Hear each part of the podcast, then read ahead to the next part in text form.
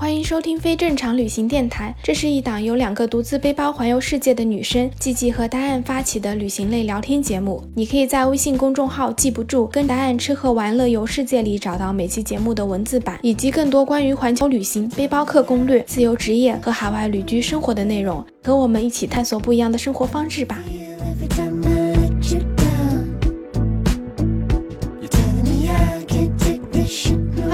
好，我是季季。我是达燕，欢迎收听非正常旅行电台，这是一档横跨南北半球的旅行播客，带你用声音环游世界。大家呼声很高的国内旅行攻略，我们今天终于要来录了。这一期呢，就是要来聊一聊重庆，因为我自己是刚刚从重庆回来，所以正好就是想说趁热跟大家讲一讲我这一次去重庆玩了什么，然后吃了什么。弟弟，你是刚从重庆回来对吧？你去了多久呀？这次我这次去重庆去了十五天，就还是蛮久的，就待了整整半个月呢。怎么样？感觉我先跟大家说一个，就是我从重庆回来之后，我就胖了十斤。这么多？重庆真的是一个太好吃的地方了，我每天在重庆就是从早吃到晚，就是撑到完全不行，说不能再吃，不能再吃了。然后第二天早上可能稍微消化一点，然后又继续开始吃，就这么连吃了半个月。重庆是我去过这么多地方唯一一个地方完全不需要看任何的美食攻略，你就是随便走去一个街边的小店都不会踩雷，那些东西都非常好吃。重庆人真幸福。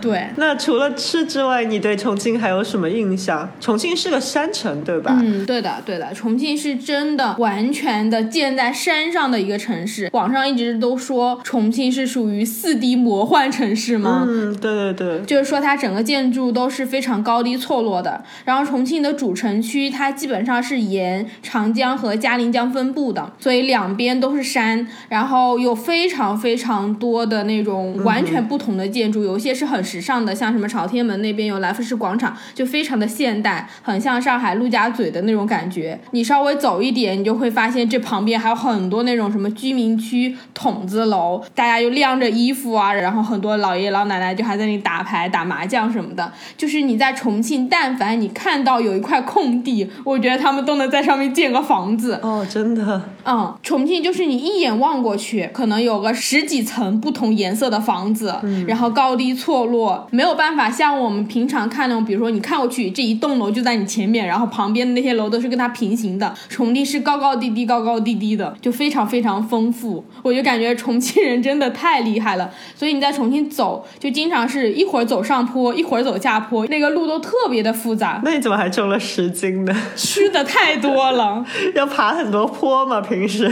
我其实每天都在外面走，因为我这次去是做一个拍摄嘛，然后我基本上天天都要走一万步、两万步，就十几公里这样子，但是根本扛不住，因为本身我就是易胖体质，就是我属于那种吃一点就会胖很多的那种人。我现在是这么安慰我自己的，就是因为重庆的东西都是重油重盐，我觉得这些是水肿。借 口借口。但是真的就是每天走个十几公里，你也就消耗个几百卡。但是你火锅一顿吃下去，然后什么红糖糍粑那种都是炸的，然后很甜很油的那些东西吃下去根本不管用的。好吧，那重庆的路况是怎么样的？就我会想象，可能因为它不是一个山城嘛，然后有特别多的那种特别陡的上坡下坡。刚刚我也讲了，就是重庆整个就是四 D 魔幻城市，它的路况真的太复杂了。有一个玩笑就是说，你要是在重庆的高速公路上开错一个路口，恭喜你，你马上就要进入重庆一日游了，因为你只要开错一个路口，接着你就是各种高架，然后穿梭，很容易出错。这么夸张？就特别有意思，它有一个地方叫菜园子高架桥吧。你经过这个地方的时候，导航是会跟你说欢迎来到全世界最复杂的高架桥。哦，天哪，有多复杂？它那个高架桥，大概你眼睛能看到的道路就有十几条，然后高高低低，就很像是乐园里面的过山车，但是可能有四五座过山车同时穿插在一起的那种感觉，你完全看不到你自己要开的地方是什么。四五座过山车同时穿插在一起，真的就是这种感觉。而且，因为我们现在导航它都是平面的嘛，它不是立体的导航，所以你有时候导航会告诉你直走，可是你会发现你其实走的不一定是对的那条路。哦，就它有不同的那个层次。对，它其实扫的可能是高架的第二层或者第三层，就很复杂。哇，然后再有一个就是重庆的主城区的路特别的窄，嗯，我们在重庆玩都是我朋友开车带我的，他属于那种开车技术特别好的，我就看到有时候我们走一些小巷，真的两边可能留下来那个距离就十几公分，然后他也刚开过去。所以重庆人的车技都特别好，除了上下坡，还要开这种小巷子。是，像他们那种地下停车库嘛，嗯。我是第一次去到那种地下停车库，它底下有大概八层还是九层，这么深，比较老，可能它就是一直往下扩建，一直往下扩建，就是停车位不够。嗯对，因为往旁边没有地方。对，我们去的时候就一直停到了地下七层还是八层，就特别夸张。然后那个车位都很小很小，太深了。对，说到那个路的高低不平嘛，嗯，我朋友跟我讲，他之前有去过一个是千丝门的小巷，然后他说那个巷的坡度大概有四十五十度左右，有时候因为重庆还堵车，你会堵在那个坡上。嗯他说他每次开那个坡，他的被动能架出一身汗来，他就特别特别怕，万一刹车一不稳，然后就往下滑，因为大家车还接的特别近，哦就是很可怕。他们有那种，就是像旧金山有那种九曲花街，就也是一段特别陡的路，然后你就得走很多很多之字形的上坡，有这种路吗？哦，我感觉哦，重庆主城区都没有这么长的路，就是你可能下坡才下一点点，然后旁边就已经岔路岔开了，就没有办法让你有那种回环。主城区是非常非常挤的，基本上随时都在堵车的那种。好吧，你去的时候重庆的天气怎么样？我是五月份去的，重庆天气还可以，但是就已经开始有一点点闷了，因为我们都知道重庆就是著名的火炉，它夏天的时候可以到四十几度。我听我朋友说，他们一般夏天就是七八月份的时候，基本上是不出门的，不像是南方夏天可能到了晚上下个雨还会低几度，重庆是是一整个就是全天都是很热的，基本上你白天晚上都是没有办法活动的。五月份的时候就是比较凉爽的天气，大概就是二十几度、三十度左右，你还是比较舒服的。嗯，但我自己最大的一个感受就是重庆真的是雾都，不管你去是晴天还是雨天还是阴天，反正整个城市都是雾雾的那种感觉。我反正是没有在重庆见到过完全透亮的蓝天的。不是污染，它就是雾。是有一定程度的雾霾的，然后也有一定程度是因为它是属于两边都是山，可能雾气是比较难散掉的。嗯，但其实不会给你说特别压抑的那种雾蒙蒙的，有时候你看上去还觉得挺美的，因为它是一层薄薄的那种灰灰的感觉，就是很朦胧的那种，山水画一样的那种感觉吧。对，有一点像那种感觉的。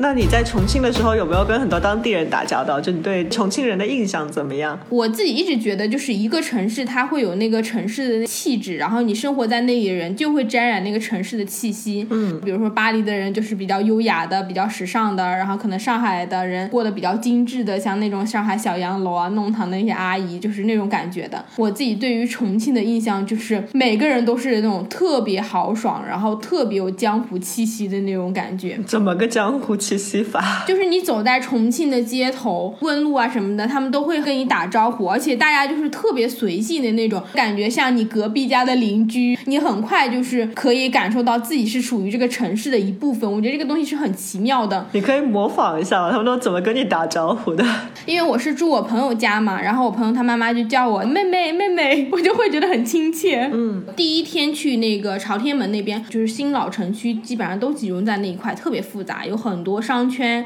然后也有很多那种生活区，然后还有长江，然后长江码头其实都在那一片，是一个很复杂的一块地方嘛，然后也非常有意思。因为我们是要做服装拍摄，所以我们先去了一个面料市场，然后旁边就有很多人就是担着那个扁担在卖糕点，蹲在路上卖小面，蹲在路边就可以直接吃的那种。市井气息。对，就很接地气。我跟我朋友就去一个很小的那种苍蝇小馆吃了一个豆花，嗯，我们就看到旁边边有一个大姐在吃那个面条，她吃面条的姿势是她坐在塑料的椅子上，一只脚是踩在那个椅子的里面上，另外一只脚耷拉下去，然后端着那碗面在吃。你就很难想象，比如说你在上海，哪有人在街头这么坐着？但是她就吃的非常非常的自在，而且她就一个人在那吃，太飒了这种感觉。在她旁边就是有一个年纪稍微大一点的阿姨，她是一个人在吃一个巨大的火锅。哇，好爽！我也好想吃一个大锅。对，就是你感觉重庆的每一个人都可以过得非常非常自在，他们好像不是那么在意别人的眼光，就是做自己的那种感觉。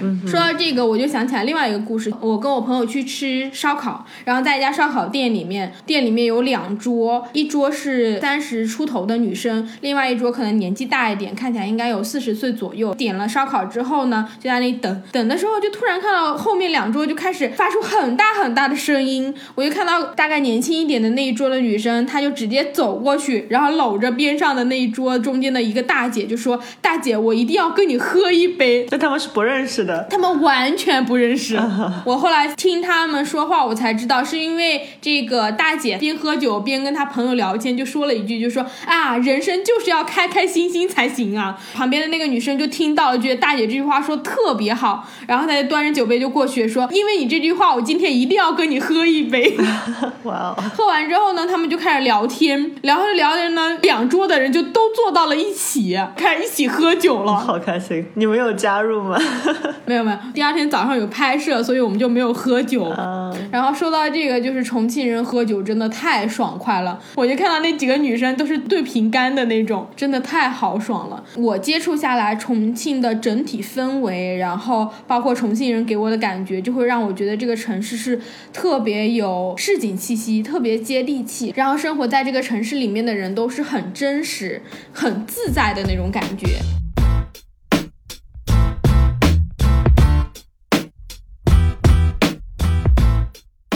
那你这十五天在重庆都玩了什么地方啊？有没有可以给大家推荐一下的？前面我也讲了，我这次去不是做那个拍摄的嘛。刚到重庆的时候，我就去踩点，踩了三天的点，每天就是在重庆的各种小巷里面到处走，就是看哪些地方是适合拍摄的。觉得这个地方可以，我就拍一个照，把它记录下来，然后回去之后就看看这个地方适合拍哪一套服装，然后把它凑在一起。哦，我自己最最推荐就是先去朝天门，因为这个就是最有那种老重庆，然后有那种市井感觉的地方。朝天门是一个像广场一样，还是说一个街区这样子的？它像是一个商圈吧，那种感觉，有点像是我们说外滩，然后外滩就是那一片都是外滩，然后可能有好多条街。啊，朝天门的话，比较出名的就是它有一个来福士广场，来福士广场就是很现代的建筑了，它的那个楼应该是最高的一栋。嗯，因为朝天门它的地理位置有一点像一个小岛一样，然后正好那个来福士广场就建在最头上、最尖尖的那个地方，就很像是轮船的帆。啊，半岛一样的。对，它有点像半岛的那种感觉，一边是长江，然后另外一边是嘉陵江。朝天门就有很多大桥，然后通向两边的地方。有一座桥是我超级推荐的，叫东水门长江大桥。你从那座桥走过去就是长江索道，那缆车吗？对，就是过江的那个缆车，你就可以从朝天门这边坐到江的对面去。要坐多久啊？你有没有坐那个缆车？我有坐，它缆车其实挺快的，可能五分钟左右就到了。因为它以前这个是重庆本地人真正的交通工具，上下班都是真的坐这个。哦，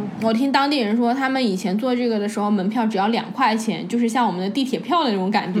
现在有大桥之后，大桥就可以通车了，所以索道就慢慢变成那种旅游景点。然后我这次去了长江索道，真的太多人了，我就想说大家千万不要去。你排队排了多久啊？排了超级久，一定要在网上购票。如果你真的很想做索道的话，还不能现场买？可以现场买。我之所以想说要网上购票的原因，就是你在网上购票，你会拿到一个号，然后那个号会告诉你大概什么时候去索道那里排队。我们那个时候拿号。到通知我们可以去现场排队，大概过了两个半小时，快三个小时。哇，我拿到号以后排队是不是会快很多？就比当场去要快？就是排队的时间都是一样的，只是你如果当场去买，你就要在门口等三个小时。啊，就像餐厅那种等餐会叫号那种。对对对，就跟餐厅等餐是一样，所以就建议大家先在网上先拿好号。比如说你计划去坐长江索道，那你可能今天早上出门的时候，你就要先把这个索道的票先买上，中间时间你就去逛一下其他景点，等到快叫到你的时候，你再去排队。叫到你的号的时候，它同时应该会开放几百个号，可以去景区门口排队。几百个人还是要很多哎。对，那个还要排半个小时才能轮到你真的去坐那个索道，因为我看到他们每天售票是售五万张还是六万张，我具体数字忘掉了，反正就是好几万张的。因为当时我们是上午十一点拿的票，我们拿到的号就已经是三万八千多了。哇，那现在门票多少钱一张啊？好像是二十还三十，因为是我朋友付的门票 钱，所以我完全不知道。哦，也不是特别贵，因为它索道坐的时间确实是很短的。因为长江到重庆这块就不是说水流特别湍急的，江面没有那么宽。嗯，你自己走那个长江大桥走过去，也就是个二十几分钟，大概就是一两公里的宽度，差不多。嗯，我们后来就买了那个票去坐那个长江索道嘛。进去之后，你完全看不到就是两边的风景，因为索道它是那种大的车厢，啊，有点像是我们地铁的一个车厢，只是比地铁那种车厢稍微小一点，可是里面也是可以坐几十个人的。这么大？它以前是交通工具，它不是光光的那种，光光的那种可能一次性你只能坐个什么六个人啊，然后两边对排，你还有座位。对它那个是所有人都是站着的，然后你一走进去，所有人就大叔大妈冲的超级快，他们就把周围一圈有玻璃的风景全占完了，你根本就没有办法 看到任何的风景，密密麻麻，你看到的全是人头。好吧，那如果要真的在那边排队排两三个小时的话，然后坐这五分钟还看不到风景，感觉还蛮不值的。对，这就是我非常非常不推荐大家去坐长江索道的原因，因为真的你看不到什么风景，除非你真的就是特别厉害，你能够抢到一个窗口的位置。除非是特别早，会不会特别早或者特别晚没有其他人的时候去？我觉得那个索道是不会没有其他人的，因为我去的已经是非节假日了，还不是周末。就是那种一大早去，什么早上七点钟啊、六点半啊，它那个索道也是有开放的时间的，因为它是需要人工操作的，所以就不像我们去那种自然的景点，你只要人到了，不需要人给你开门。嗯哼，但是那个索道好像是有上下班时间的，而且想要早起的人还是有很多的。对啊，以前还看到很多新闻，就很多人什么通宵排队去哪里的那种。对对对对对，所以我是自己不太推荐坐那个长江索道的，但长江索道真的很漂亮，推荐大家去走一个大桥，叫东水门长江大桥，因为那个东水门长江大桥就在长江索道的边上。走那个长江大桥，你不仅可以看到长江的风景，可以看到整个朝天门的风景，最重要的是，你走在那个桥上的时候，长江索道缆车就在你的右手边，你可以清晰的看到那个缆车，然后一个车厢红色的很好看，它穿过各种居民楼，飘过长江，然后到对岸，就是那个风景是超级超级美的，而且很梦幻。因为这个长江索道，它坐那个缆车的地方是在一栋居民楼一样的建筑里面的，它两边全都是那种居民楼，而且是那种很古老、很旧的居民楼。你刚刚坐上缆车的时候，你的右边都还是那种很高的居民楼，你还能看到别人家家里在干什么的那种，就还是蛮奇妙的。所以你从外面远远的看远景的话，那个风景是很漂亮的，然后也很魔幻。所以我是很推荐大家去走那个长江大桥，因为这样你直接就可以把那个缆车的风景都看完。，还不用排队。对，如果你真的非常非常想坐缆车，你也可以就是从朝天门这一头走到对岸，走到对岸之后，缆车不是在那边下车嘛？你可以选择从对岸往回坐。回来的时候，人会比你在朝天门这头上缆车人要少很多。嗯，所以很多人只是坐缆车去，然后可能坐车回来。对，因为你到那边，你还可以坐轻轨，重庆的轻轨是可以过江的，哦很多人就会选择坐那个索道缆车过去，然后坐轻轨再回来，这样你就能体验两个不同的交通方式。说到长江大桥，我想要推荐另外一座大桥，叫千厮门大桥。也是跨长江的，它跨那个嘉陵江，我推荐的原因是什么呢？它的一头是重庆的大剧院，算是重庆一个很现代的地标式的建筑。嗯，然后另外一头就是重庆巨有名的地方，叫洪崖洞。嗯，洪崖洞呢，它是以它的夜景出名的，全都是那种很很古老的建筑庙宇，然后有飞檐出来的，有砖瓦的那种，但是它是一整片都在那个山坡上的。晚上的时候，它每一个那个屋檐都会用彩灯勾勒起来，所以你远远看去，你就可以看到所有的那个建筑的轮廓。感觉特别热闹。对对对，那那一块地方就是游客比较多，还是说当地人也会去那边？那一块地方是完全游客很多的。它是有一个景点嘛？不算是完全一个景点，它也不收门票，只是那块地方卖的东西基本上就是游客会买的。啊，像上海城隍庙。对，但是它就是像一个立体版本的城隍庙。城隍庙不是像那种园林走进去有水啊，有小桥什么的，它就很像是把城隍庙的一栋栋楼全都立起来就，搬到山上去。对，搬到山上去，然后建筑的风格也特别特别像城隍庙。我就很推荐傍晚的时候就去走那个千厮门大桥，从大剧院这头往回走，人就非常少。然后你一路往回走，你看到的都是洪崖洞的夜景，就非常非常漂亮。因为重庆的夜景真的是我去过这么多城市，我觉得至少能排到前三的。也可能是因为它的这种地势很错落的关系，你看过去，它所有的建筑一亮起灯来，就已经是那种星星点点布在整个山坡上，就非常有立体感。然后再加上重庆基本上所有的楼都装饰了那种霓虹灯、彩灯，有非常非常多像外滩那种电子屏，再加上那个长江上面有非常多的长江大桥，然后每一座桥它们都有不同颜色的彩灯，而且这些彩灯还不只是说我把桥的形状勾勒出来就可以了，那些彩灯都是会变换的，它会变，比如说红色变到蓝色，或者是那种蓝紫色渐变，然后白色渐变，每天的那些主题，然后变化的那些颜色都是不一样的，就非常非常绚丽。像大剧院，大剧院它整个建筑都是不规则的那种立方体，然后它每一个面都是那种玻璃的切面，就像我们以前有看那种3 D 动画一样，它是可以整个印在它所有的玻璃切面上，就整座大剧院都是一个巨大的那种像 IMAX 的电影屏幕。哦哇哦，就很现代的感觉。对，非常非常现代。看夜景的话，就是推荐我刚刚讲的走千厮门大桥。你从大剧院这头往回走，你就可以看到那个洪崖洞，因为洪崖洞晚上人真的是多到你连那个桥都走不过去的那种感觉 就密密麻麻全是游客，所有人都在拍夜景。而且我跟你说，现在这些小姑娘拍照真的太不要命了。啊，怎么说？整个大桥还是要通车的嘛，然后它两边有那种人行道，人行道你可以走路，可是很多人、他们就会坐在人行道的边边上，然后身体探出去，这样子你摄影师就可以拍到车灯的那个光线过去，然后可以拍那种延时摄影，就会很好看。会影响交通安全吗？这是。肯定很危险的，但好在就是重庆真的非常堵车，车也开不起来。啊，也开不快，反正。对，可是这个行为还是挺危险的，万一就是车开过去没有看到你，你真的一刮擦就还是蛮危险的。对啊，或者万一没有坐稳啊，对对对还有好多那种抖音直播的，大家就举着一个手机，那现场直播说我在洪崖洞啊什么的，我自己看了都觉得蛮奇妙的。人人都想成网红，这个年代。对，重庆就是一个那种网红景点特别特别特别多的地方。洪崖洞应该是属于那种网红景点中比较热门的一个地方，因为它确实效果很好，所以有很多人就是拿着那自拍杆举在那里，你就感觉你穿过那个人群，你都可以进入好多个直播间。好吧，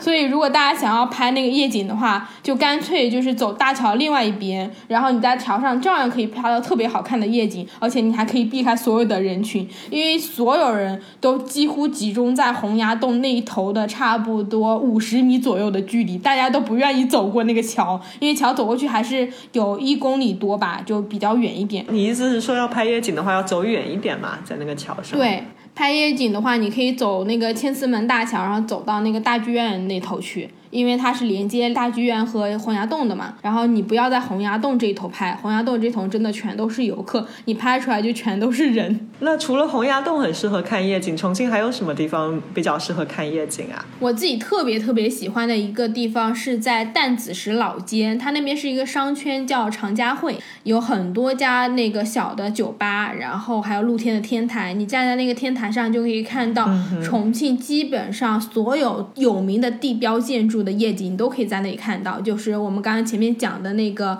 来福士广场的那栋楼，然后大剧院，还有它对面的基本上几座长江大桥，然后所有的高楼你都可以看到，等于是三百六十度无死角，可以看到全方位的夜景，超级超级美。哦，我超级喜欢这个地方，我站在那里的时候，我就开始问我旁边人这个房价多少，我都觉得我好想在这里买一栋房子，因为它底下是商圈，吃的喝的都有，旁边就是老街，你还可以逛一逛，有点像是步行街的那种感觉，生活也很便利。然后我就问了一下房价，他们说那个算是重庆现在房价最高的几个地段之一，房价应该是两万多、三万这样天哪，买吧！对，对比起来北上广深，对，上海如果你要欣赏到同样的风景，就等于你要在外滩上面买一个房子。对，我觉得都得几千万上亿了。是的重庆的房价真的还是比较友善的。嗯哼，我大概问了一下，他那边基本上均价就是一万五六，然后可能市中心一点就两万左右，就还是年轻人可以接受的，对不像在北上广深，你真的是你两万都可以是月光的。房贷就得让你一个月还两万了，好吗？对，真的完全买不起房，太可怕了。所以我觉得重庆还是一个比较宜居的地方。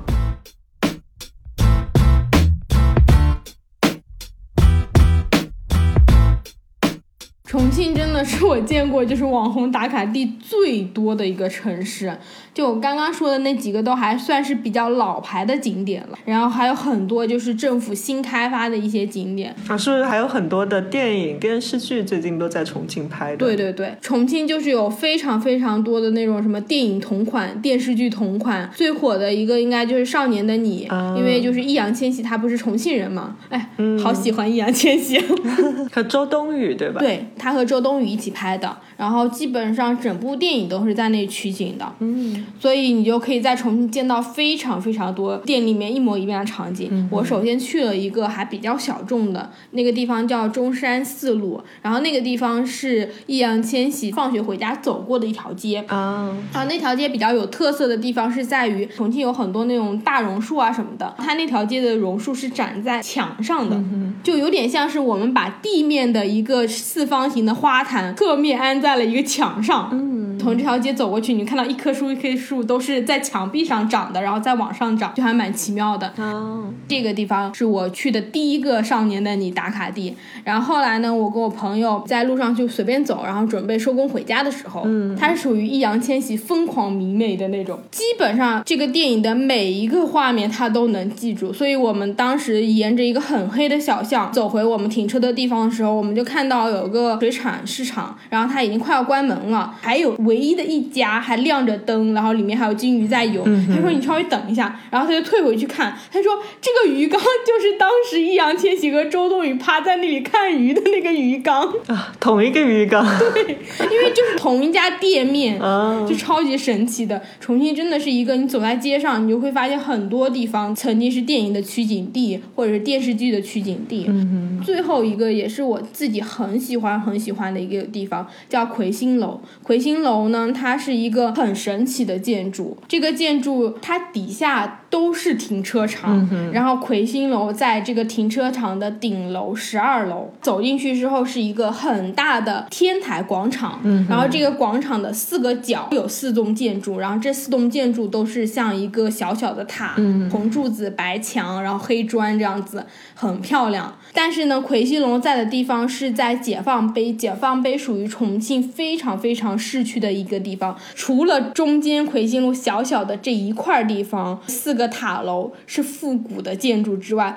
旁边这整圈都是很现代的高楼大厦，而且它是离得非常非常近的，像是那种摩天大楼包围着这一个很小的露天停车场的那种感觉。嗯，少年的你他们两个，其实，在那个取景地是魁星楼那边有两座铁的桥，然后它那两座铁的桥非常非常的奇特。我们正常桥不都是那种两边是栏杆啊，然后它那边两边的栏杆是几个很大的半圆圆形的那种铁片，然后每一个大铁片都有很多很多的小孔。就等于它是这样子半圆形、半圆形累积起来变成它的栏杆，跟我们一般的那个铁桥是完全不一样的。当时好像易烊千玺跟周冬雨就是站在那座桥上聊天什么的。我后来知道这些都是因为我朋友一直给我看说啊这个海报的地方，然后我们去那里，他就要拍那个同款的 pose。你朋友可以专门组织一个少年的你电影场景打卡一日游。对，我真的觉得可以的。而且魁星楼是我去过这些景点里人相对来说比较少的，它只是因为电影然后火起来，并没有说那么多人知道，不像就是朝天门啊、洪崖洞那种就属于旅游观光景点。除了少年的你，另外一个很出名的地方是在长江索道边上有一个地方叫百象居，它是隐秘的角落里面，然后他们住的那个居民楼，它这个建筑是什么样子呢？它是两边两栋筒子楼，然后中间的两栋楼之间的楼梯是你可以从外面看到的，所以就等于两栋楼中间你可以看到楼梯这样子交叉的一座一座往上，它是外露的，因为正常像我们的楼梯都是藏在楼里面的嘛。对，所以你一般很多人会去那里打卡拍照，就是他们会走到那个楼梯上，另外一个人可能就远远的去拍，你就可以拍到他走楼梯的那个过程，就非常好看。嗯哼筒子楼是什么概念啊？它就是那种非常非常密集的那种居民楼，比如说它这一栋楼可能就有个十几层高，但是它每一层的住户排的都很挤，你可能就是光从外表看你就看到它是一个孔一个孔正方形的，基本上就是每家的窗户挨窗户，然后就挂了很多东西，他们就叫筒子楼。哦，这样。还有什么其他的网红打卡地吗？我还去了一个最近比较火的，哇，我真的是追了好多。我后来去一个地方叫观音桥，然后那边有一个好吃街，就是像美食街的一样。然后我去那个美食街吃完之后，我就发现旁边有很多小姑娘在打卡拍照。它是一个那种二十四小时的便利店，很有那种香港的味道，因为他把所有的饮料都排在了便利店外面。所以就等于你在外面可以看到一个一个饮料瓶红红绿绿的，然后还有很多那种饮料的那种自动贩卖机、冰柜，都是那种透明玻璃的，然后全都在店铺的外面，就等于它排了一整排，还有那种彩灯什么安起来，就非常非常适合拍照的一个地方。这个地方之所以能火起来呢，是因为王源去那里拍了一组杂志大片，哦，他帮一个国内的旅行杂志叫《月游》，然后拍了一组那个照片，就是关于重庆的，因为王源也是重庆人，然后那个店家超级超级会做生意的，他就把王源那个杂志封面的那个照片打印出来，打了一个很大很大的那个喷绘，然后放在旁边，因为他拍的那个动作是他走过那个便利店，我就看到那个便利店门口很多小姑娘在那里走来走去，走来走去。同款姿势。对对对，我就觉得这些电影啊，还有好多明星都把整个重庆就给带红了。嗯，我真的觉得重庆就是整个都是网红城市，但是它是属于网红城市中很接地气的那种，不像我们一般的那种网红，觉得那个网红就是要去那种餐厅打卡，嗯，他那种打卡就是很多打的都是什么居民区、居民楼，然后街边那种像我刚才讲的便利店，或者是你走过去一条小巷，对所以是那种让你觉得打卡其实也还蛮好玩的那种感觉。对对，而且感觉这些地方就是本身也是比较有特色的。其实你想，中国有过这么多电影电视剧，并没有说所有的场景都变成网红场景，可能就重庆这些地方又特别有居民气息，然后特别有特色，所以本身也是非常适合拍照的地方。嗯，是的，因为它这些地方都是它本来就存在了，不是说它为了想要吸引游客去造了一个那个网红点让你去打卡，就这两个还是有差别的。对对。除了这几个就是明星带火的这些网红打卡地，其实我觉得重庆有一个现在特别特别火的，就是李子坝地铁站。它比较特别的是，因为整个地铁站它是穿居民楼过去的，哦所以就现在非常非常多人去打卡。好像听说现在这个地方在国外都火了。嗯，是吗？这这国外的人看到这个重庆的这张地铁穿越居民楼的照片，然后都惊呆了。我去之前其实就看了一下，我知道它是穿过去，但是你真正的坐地铁，然后下到李子坝那一站，因为你下车的时候你就已经在居民楼里面了，你就要从居民楼里面，然后一直往下走，可以走到它外面的街道上，然后哦很多人都会蹲在那里拍照，就是专门拍地铁头刚刚出来那个居民楼的样子，然后有一半还在居民楼里面，就非常多人会去拍那张照片。现在李子湾那边就有点建起来，像是那种创意商店的那种感觉。哦它底下还有专门的，就是李子坝的一些明信片、纪念产品，嗯那个楼都被涂成特别彩色的样子，就非常非常好看。那这个居民楼现在还有人住吗？它其实是这样子的，它那个一整栋楼就是大概有十几层，然后非常高的一栋，底下一到六楼的话算是商铺，就是我刚刚讲的那些纪念品商店啊，然后还有一些其他的什么小吃店啊、冷饮店都是在底下的。然后六到八楼就是地铁穿过去的楼层，它就是那个地铁站，只是它外观像居民楼，它里面还是正常地铁站的那个样子。然后八层以上就是住宅区了。哦，还是有人住在那里的。，对，据说它是有做专门的那个降噪，然后减震的，这样子就不会太干扰到那个居民居住。哦，对，不然我想的就平时地下的地铁，就是如果你有地铁开过的时候，你在路面上你都会感觉到有点震动。对，而且地铁开过去真的还挺吵的。对啊，我就觉得这个还挺神奇的。然后后来我们查了一下，就是说他们这个地铁站跟这个居民楼是同时开始建的。那得算好 从哪里可以穿过。据说建这个楼的那个设计师，他当时接到这个建居民楼项目的时候，正好重庆就在规划这个地铁的工程，嗯，就是规划到李子坝这一站的时候，就是说啊，地铁可能要从这边穿过去，所以他们就把这两个项目结合在一起，设计了一个地铁从居民楼穿过去的。我觉得这个还是蛮巧妙的，嗯嗯，体现了重庆是一个魔幻的城市，就是这种建筑感觉只有在重庆这个地方才会发生。真的挺有意思的。李子坝我还是挺推荐大家去看的，但李子坝真的也是人超级超级多。就是你从那个李子坝地铁站下来，下到一楼，下到一楼之后，你就会看到非常多那个观光的旅行团，然后你就可以听到那个导游在那里讲说：“大家快点快点去马路对面，然后拍一个照，我们就上车走人了。”还 是建议大家自己去啊，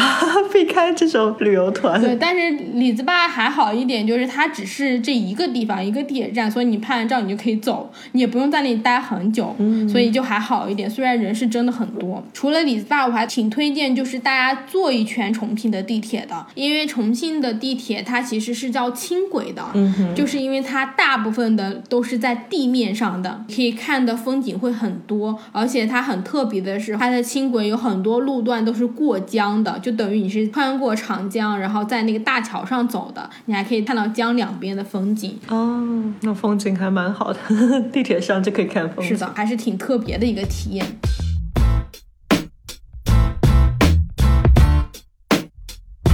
我们这一期都已经录了这么久了，我感觉重庆玩的地方我都还没有讲完呢。我今天在这一期里面讲的这几个地方都是比较有名的，然后也很推荐大家去逛的。不管你是属于想要去把知名的景点都走一遍，那你就去什么朝天门、长江索道、洪崖洞、千丝门这些逛一逛。如果你是想要去走比较小众一点的，那你就可以去追一追，就是《少年的你》这里面的一些打卡地，追一追明星同款，去看一看李子坝的这个地铁，都还是挺特别的。就是我觉得我自己回国之后玩的第一个城市，让我自己是很满意的。本来我们这一期还想录重庆的美食，但是我们这一期实在是录太久了，那我们干脆就把重庆好吃的东西就放到下一期再来跟大家讲吧。因为重庆好吃的，我还能讲上整整一两个小时呢，因为太多太多好吃的，我这十斤也不是白长的。那我们期待听你下次讲讲重庆有什么好吃的，大家一定要吃饱了听，不然会饿死。真的真的，我去重庆，然后发的朋友圈，然后每个朋友都说你不要再发朋友圈了，因为你发的朋友圈的东西实在是看着太好吃了。那咱们就下周六的时候继续闲聊全世界吧，拜拜，拜拜。